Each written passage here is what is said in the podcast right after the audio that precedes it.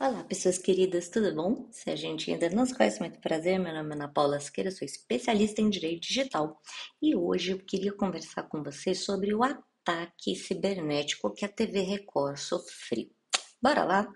Então não esquece, vai lá nas redes sociais, Ana Paula LGPD, Vamos conversar lá no Instagram, tá? Vamos lá no Instagram, né? No YouTube, Ana Paula Siqueira Lazaresco de Mesquita tem muito conteúdo, muita aula e cada vez mais teremos mais material novo. Por quê? Porque a LGPD vai começar com multa, vai, e minha gente, vai ser o FUA. Então, eu vou te ajudar nisso. Mas bora voltar no ataque cibernético que a TV Record sofreu. Como é que chama esse tipo de ataque? Ele chama ransomware, ou seja, significa sequestro de dados. Isso aconteceu no sábado. A empresa não se pronunciou oficialmente até o momento, mas obviamente que todo mundo já imaginava o que acontecia, né? Por quê? Porque o programa Fala Brasil não foi foi muito prejudicado, né? Porque o sistema, o programa Fala Brasil estava no ar quando o sistema foi invadido. Então, o que, que acontece? No ransomware, o criminoso ele rouba os dados, né? Ele subtrai esses dados e aí ele pede uma quantia em dinheiro para que aquela empresa tenha os dados de volta. Isso também acontece bastante, tá certo? Quando uma empresa ou com, com Instagramers e YouTubers, então essas pessoas têm a conta delas furtada e muitas vezes essa pessoa é extorquida tá certo? Então, por isso que eu, quando eu falo troque de senhas a cada 15 dias, coloque senhas seguras, tá certo? É justamente para quê? Para que você não sofra esse tipo de ataque. Pode sofrer com todas essas consequências? Pode, gente. Não existe nenhum sistema que seja 100% blindado, que não seja imune, por isso que eu falo que a LGPD tem que ser aplicada no mínimo em todas essas etapas do LGPD blindado, tá? Então você realmente precisa de conscientização das pessoas, de quem está entrando. Conscientização é sempre, tá, gente? Entrou funcionário novo, tem que fazer conscientização.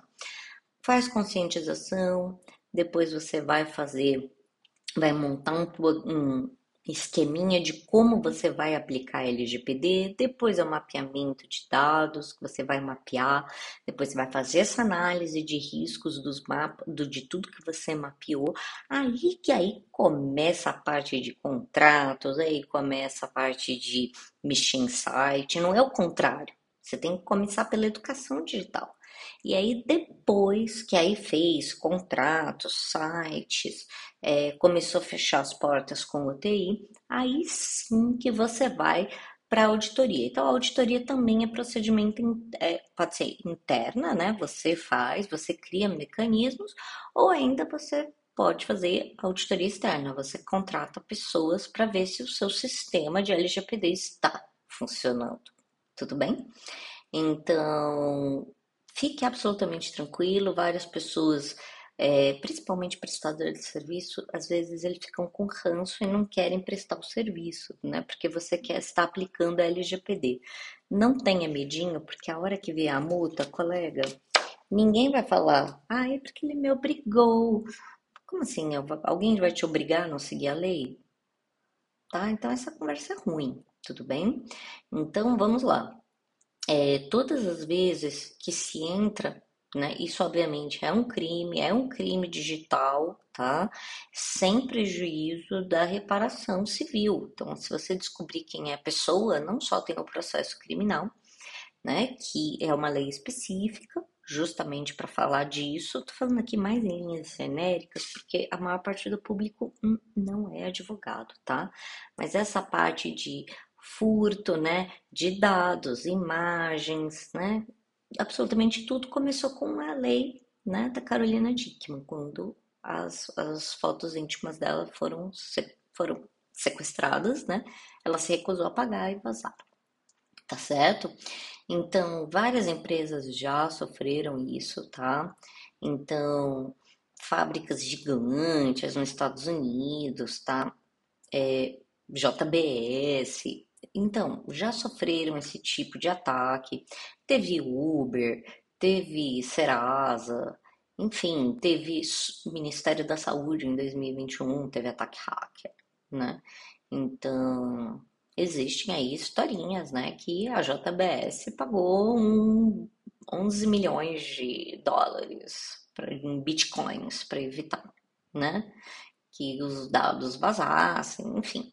Verdade, mentira, fofocas, né? Fofocas e nada disso quer dizer nada, né?